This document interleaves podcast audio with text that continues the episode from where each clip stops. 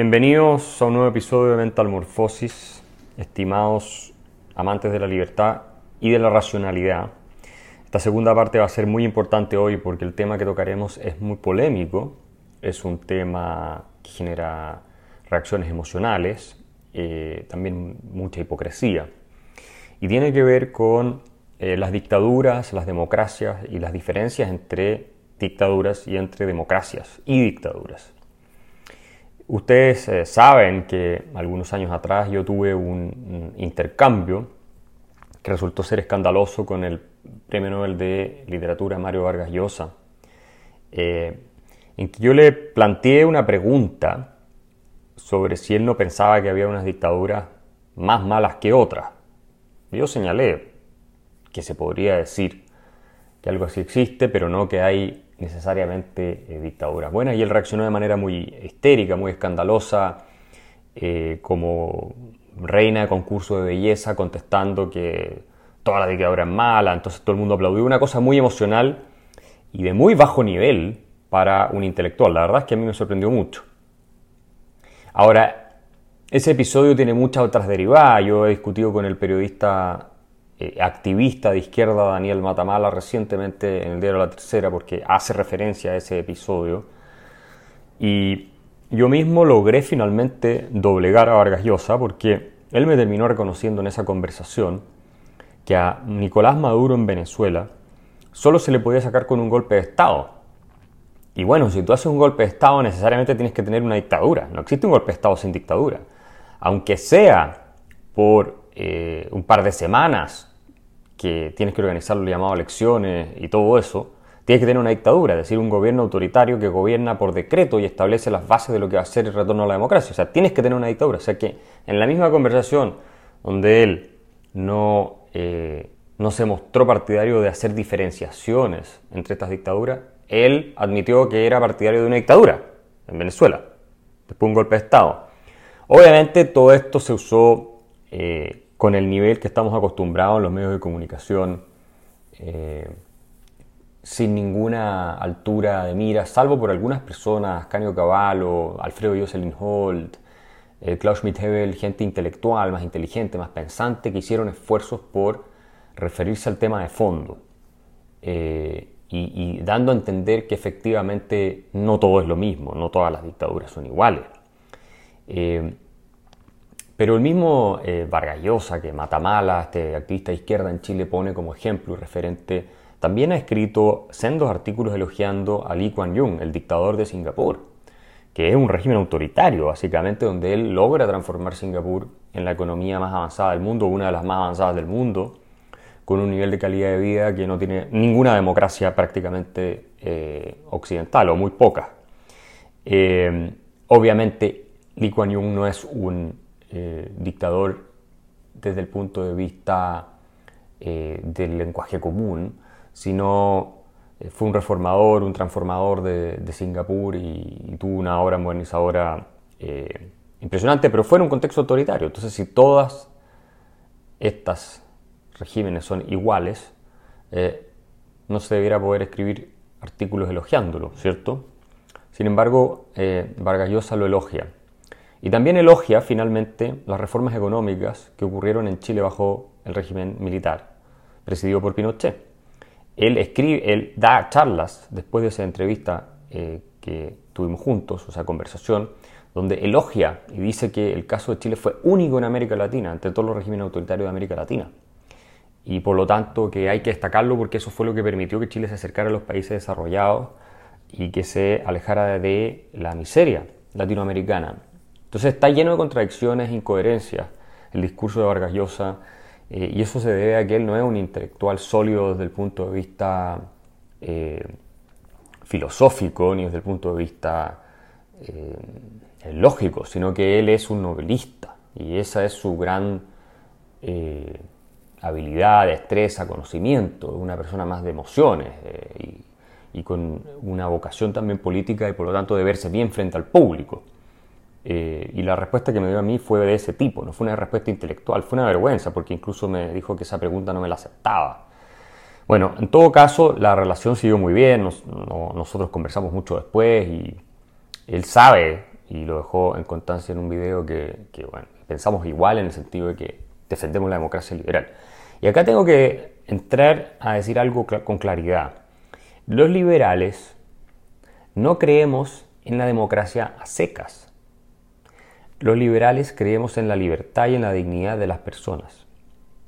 Si la democracia la entendemos como un sistema para resolver por mayorías quién ejerce el poder, entonces nosotros no necesariamente somos por principios partidarios de la democracia, por la sencilla razón de que la democracia, las mayorías, pueden ejercer el poder de manera totalitaria, destruyendo completamente nuestra dignidad, condenándonos a la esclavitud, a la eh, sumisión y más abyecta, nos pueden exterminar, etc. O no es la democracia lo más importante, es el liberalismo lo más importante. Y esto lo explica Friedrich Hayek. La democracia es una doctrina sobre la transferencia de poder y quién ejerce el poder. El liberalismo es una doctrina sobre los límites del poder. Por eso existen democracias iliberales, democracias donde no hay verdaderos límites al poder o esos límites están eh, relativamente deteriorados, como podríamos decir el caso de Orbán eh, en Hungría, el caso de Vladimir Putin en Rusia, el caso de eh, Turquía con Erdogan. Entonces, tenemos esos ejemplos, lo que era el caso de eh, Evo Morales en Bolivia, lo que era el caso de Correa en Ecuador. Son líderes con aspiración, cierto, autoritaria, y que eh, van restringiendo libertades, incluso la independencia de los poderes. En Rusia hoy día no hay independencia real del poder judicial, eso se sabe, pero nadie podría de manera sensata comparar a Vladimir Putin con Stalin. Entonces, este es el punto que tenemos que entender.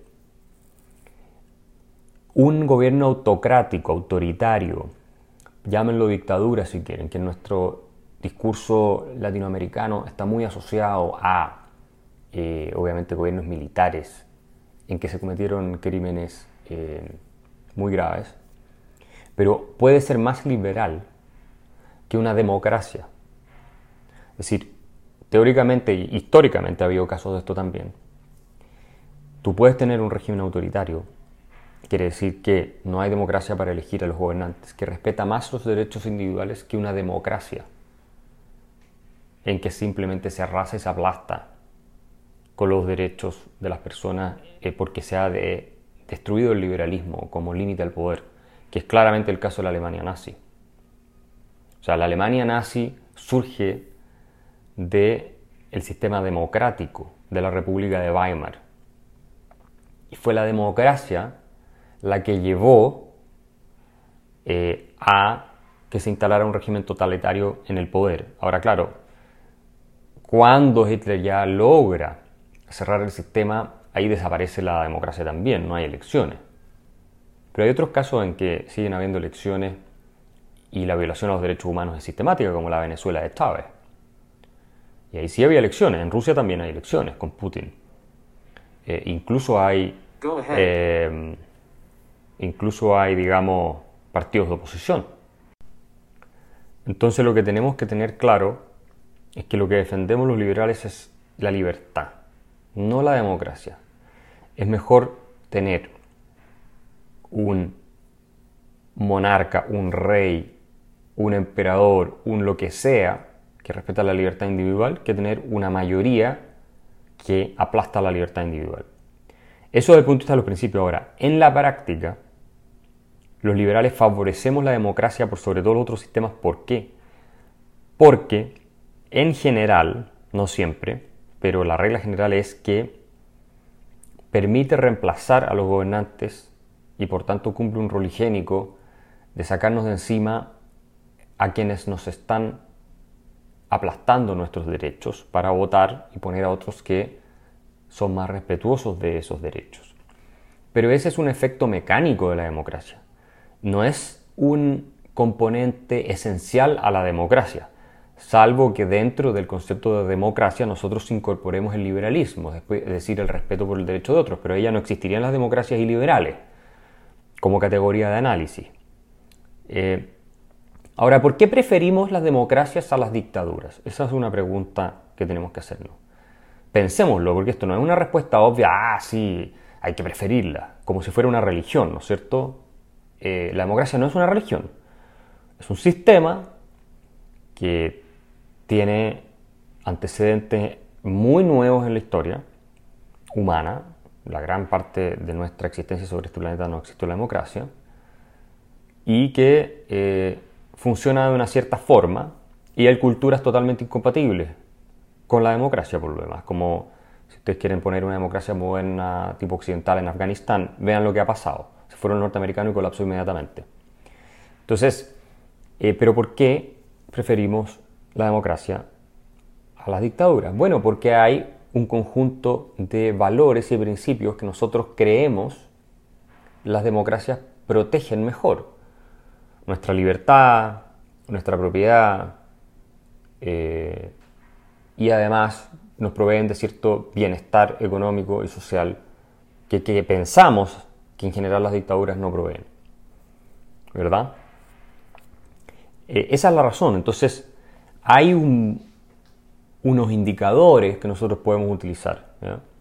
Pero quedémonos con la idea del respeto a los derechos humanos y la libertad.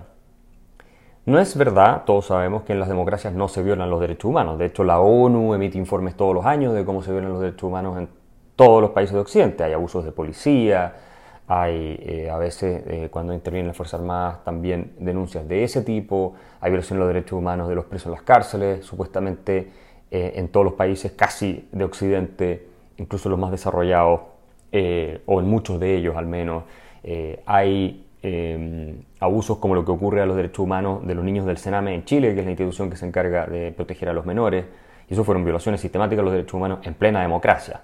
Entonces, no es que en democracia no existan violaciones a los derechos humanos, y tampoco es verdad que en todas las democracias la violación de los derechos humanos es del mismo nivel. No es así. Hay países en donde en democracia se respeta mucho más la libertad individual que otros países que en democracia la restringen mucho más. Eh, eso es bien evidente. La democracia suiza respeta bastante más los derechos humanos o los derechos individuales, la libertad de las personas, que eh, la democracia, de nuevo, en Hungría, ¿verdad? O la democracia incluso en Alemania. Es menos respetuosa de las libertades individuales que la democracia suiza, aunque ahí ustedes pueden decir que el grado no es tan relevante. Pero efectivamente, eh, hay diferencias en las democracias. No podemos decir que todas las democracias son igual de buenas. Eso es una estupidez. Usted me va a decir, ¿cómo va a decir que son todas igual de buenas? O sea, la democracia que, existe en Ecuador o que existe en Bolivia o que existe, en fin, en cualquier país latinoamericano eh, o en Argentina, es igual de buena que la democracia que existe en Suiza o la democracia que existe en Suecia o la que existe en algún país eh, muy avanzado. Ustedes me van a decir que no, ¿cierto? ¿Por qué? ¿Cuál es el criterio que ustedes toman para decir que no es igual de buena? Y me van a decir, bueno, en Suiza se respeta más la propiedad de las personas. Hay, la democracia produce resultados que son mucho más prosperidad para la gente. Se respeta más la libertad individual. Se respeta más la libertad de la prensa. Hay mucho menos corrupción. Los políticos roban mucho menos, si es que roban en general. Eh, entonces, ustedes toman una serie de indicadores para decir una democracia es mejor que la otra. Entonces tenemos un ideal, ¿cierto? Que es el de la libertad de las personas, sus derechos fundamentales y la prosperidad.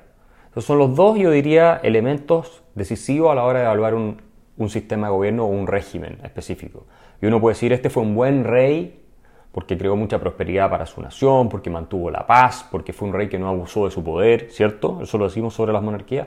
O podemos decir, este fue un tirano, eh, como podríamos hablar el caso de Enrique VIII, que eh, sometió a, los opositores, los torturó, fue un criminal eh, sádico, espantoso, y encima, y acá no, estoy hablando de Enrique VIII, pero encima no generó prosperidad, sino que estuvo en miles de guerras y dejó a su gente en la miseria.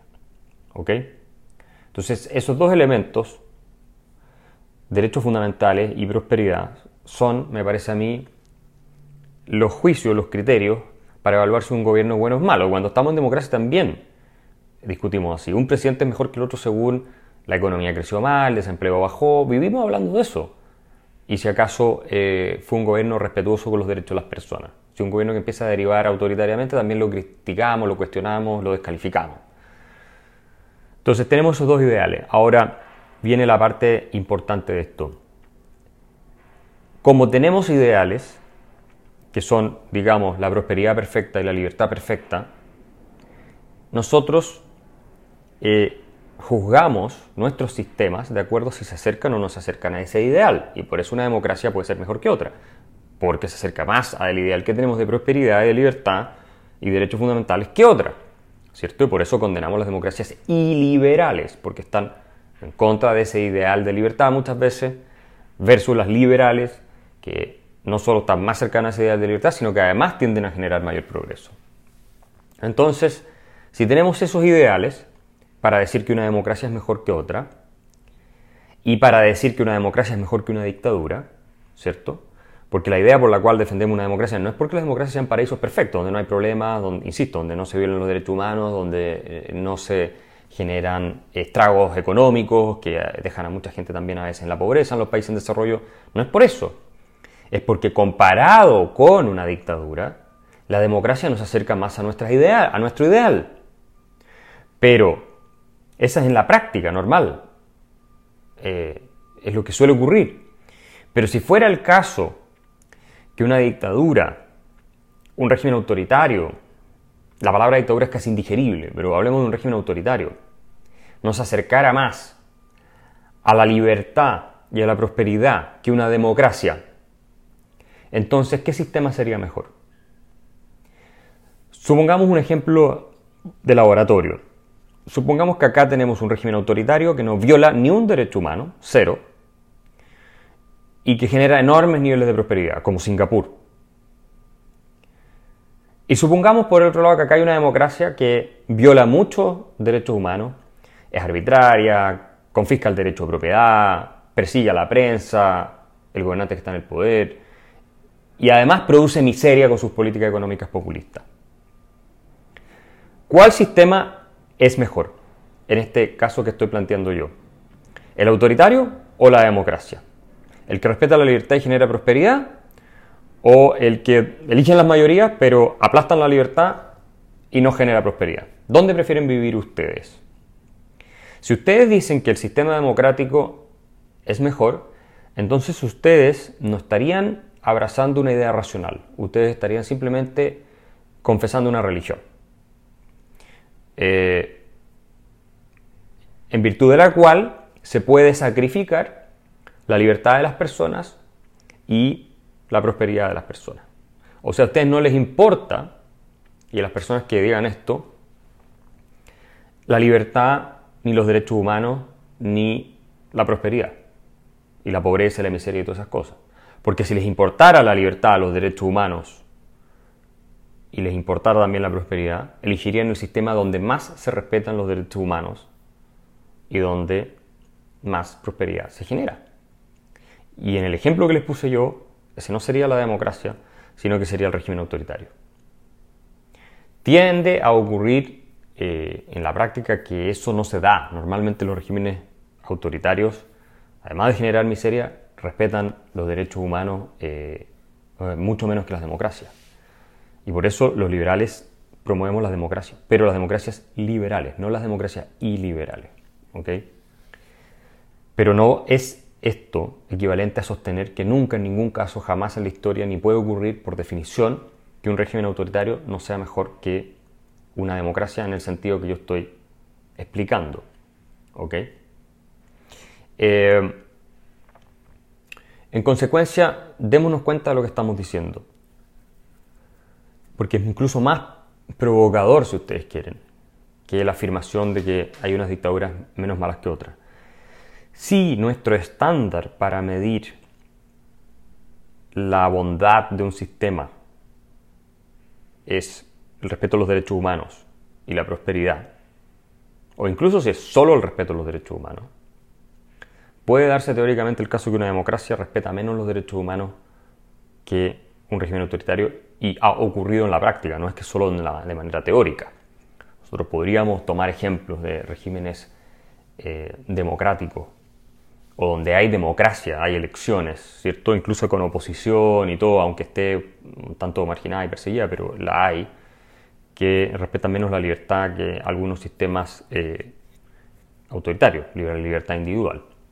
¿No es cierto? Si comparamos la Venezuela de Chávez con Singapur, claramente hay más respeto por los derechos individuales en Singapur. Y Singapur es un régimen pseudo-autoritario, no es un régimen democrático. Era más democrática en ese sentido la Venezuela de Chávez. Y por eso todos los liberales clásicos han sido siempre muy escépticos de la democracia. O sea, John Stuart Mill siempre advertía sobre la tiranía, tiranía de la mayoría. Era un peligro eh, inminente, a su modo de ver, en los regímenes democráticos, esa degeneración. Lo mismo los padres fundadores de Estados Unidos. Obviamente Friedrich Hayek explica esto también con, mucha eh, profundidad. Entonces, eh, tenemos que tener presente esto. Ahora, cuando vamos al caso de las dictaduras y las comparamos entre sí, ¿por qué no podemos aplicar el mismo principio que cuando comparamos las democracias entre sí o a los gobernantes democráticos entre sí? Eh, si tomamos una dictadura o un régimen militar o autoritario y vemos que respeta mucho más los derechos humanos que otro, ¿no es ese régimen autoritario menos malo? Si ustedes quieren mejor, como diría Aristóteles, porque el mal menor comparado con el bien con el mal mayor es un bien, decía Aristóteles. Bueno, ¿no es ese régimen menos malo que el régimen que viola más los derechos humanos? Si para ustedes los derechos humanos son importantes y en la discusión es importante, entonces, por definición, un sistema que viole menos los derechos humanos, o un régimen, es mejor que uno que viole más los derechos humanos. El mal admite grados, ¿cierto?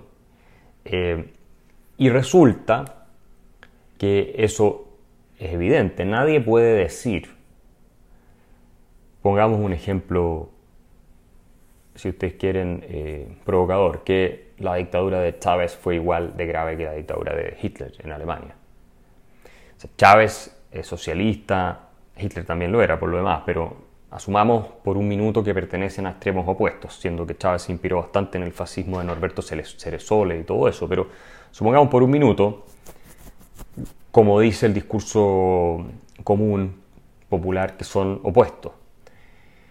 Chávez fue una catástrofe, ¿eh? Fue un dictador, violó los derechos humanos sistemáticamente, están los informes ahí de distintos organismos internacionales de derechos humanos. Pero es absurdo decir que la dictadura de Chávez, que en la última parte se convierte en dictadura, porque sabemos que los primeros años tal vez todavía había democracia, pero después ya es una fachada de democracia, ¿cierto? Bueno, que esa dictadura fue igual de eh, mala que la dictadura de los nazis o la dictadura de Stalin en la Unión Soviética o de los nazis en Alemania. No hubo en Venezuela, si bien hubo persecución a los opositores, violación a los derechos humanos, ya lo dijimos, confiscación de propiedad, todo eso es terrible.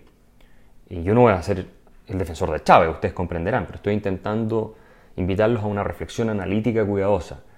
Pero el nivel de sistematicidad, de persecución, de control hasta el último detalle de la vida de las personas, la industrialización de la muerte, el exterminio total, absoluto y eh, sistemático de determinados grupos de la población, diseñado desde arriba, eh, más allá de la eh, pulsión por crear un imperio y crear finalmente como resultado de eso, desatar una guerra mundial que costó decenas de millones de muertos. Bueno, ¿cómo vamos a comparar a eso con Chávez? ¿Cómo vamos a comparar a Hitler con Chávez? No hay ningún alemán intelectual, académico, ni de izquierda ni de derecha en Alemania que les acepte esa comparación. Y tampoco les va a aceptar la comparación con Pinochet. Y aquí hay una cuestión bien interesante que yo quería compartirles con ustedes, eh, o compartir con ustedes, que viene nada más y nada menos que de Felipe González, el expresidente, ustedes saben, socialista español, que comparó eh, el régimen de Chávez con el régimen de Pinochet. Este Felipe González, el gran ícono del socialismo español. O sea, este es un hombre de izquierda.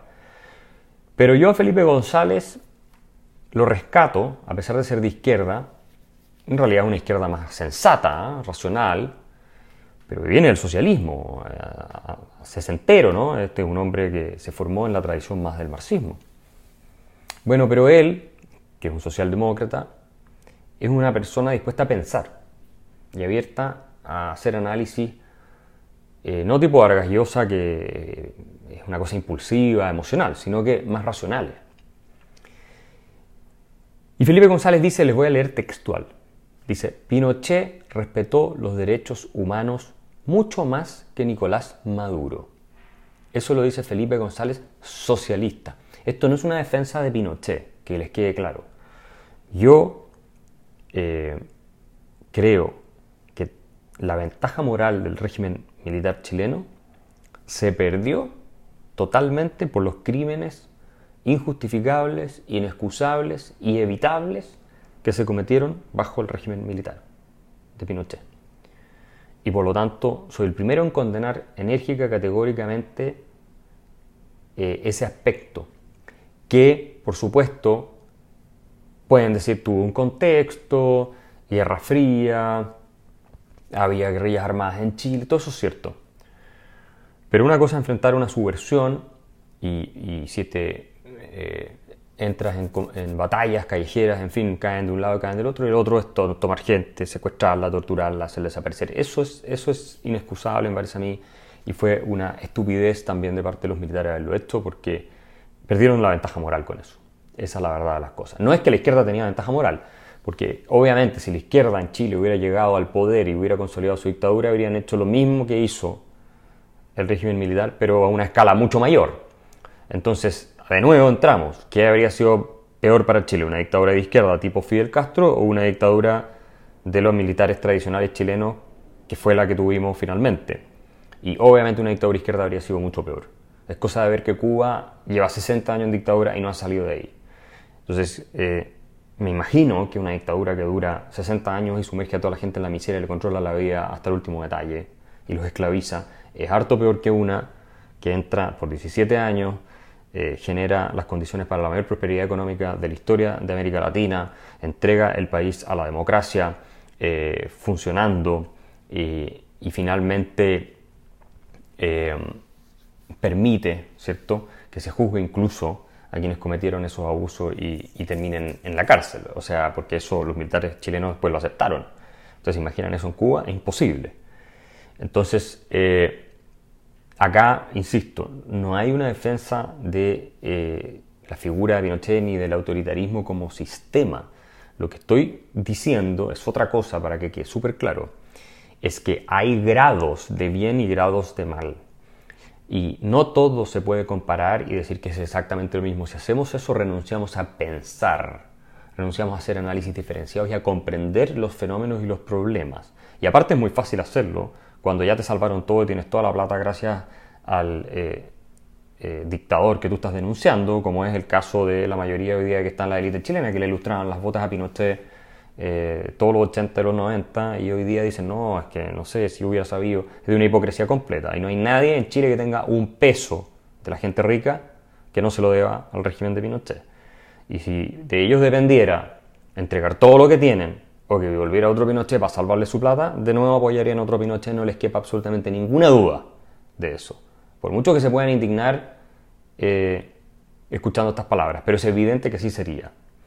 Entonces Felipe González dice, Pinochet respetó mucho más los derechos humanos que Nicolás Maduro. Aquí vamos de nuevo.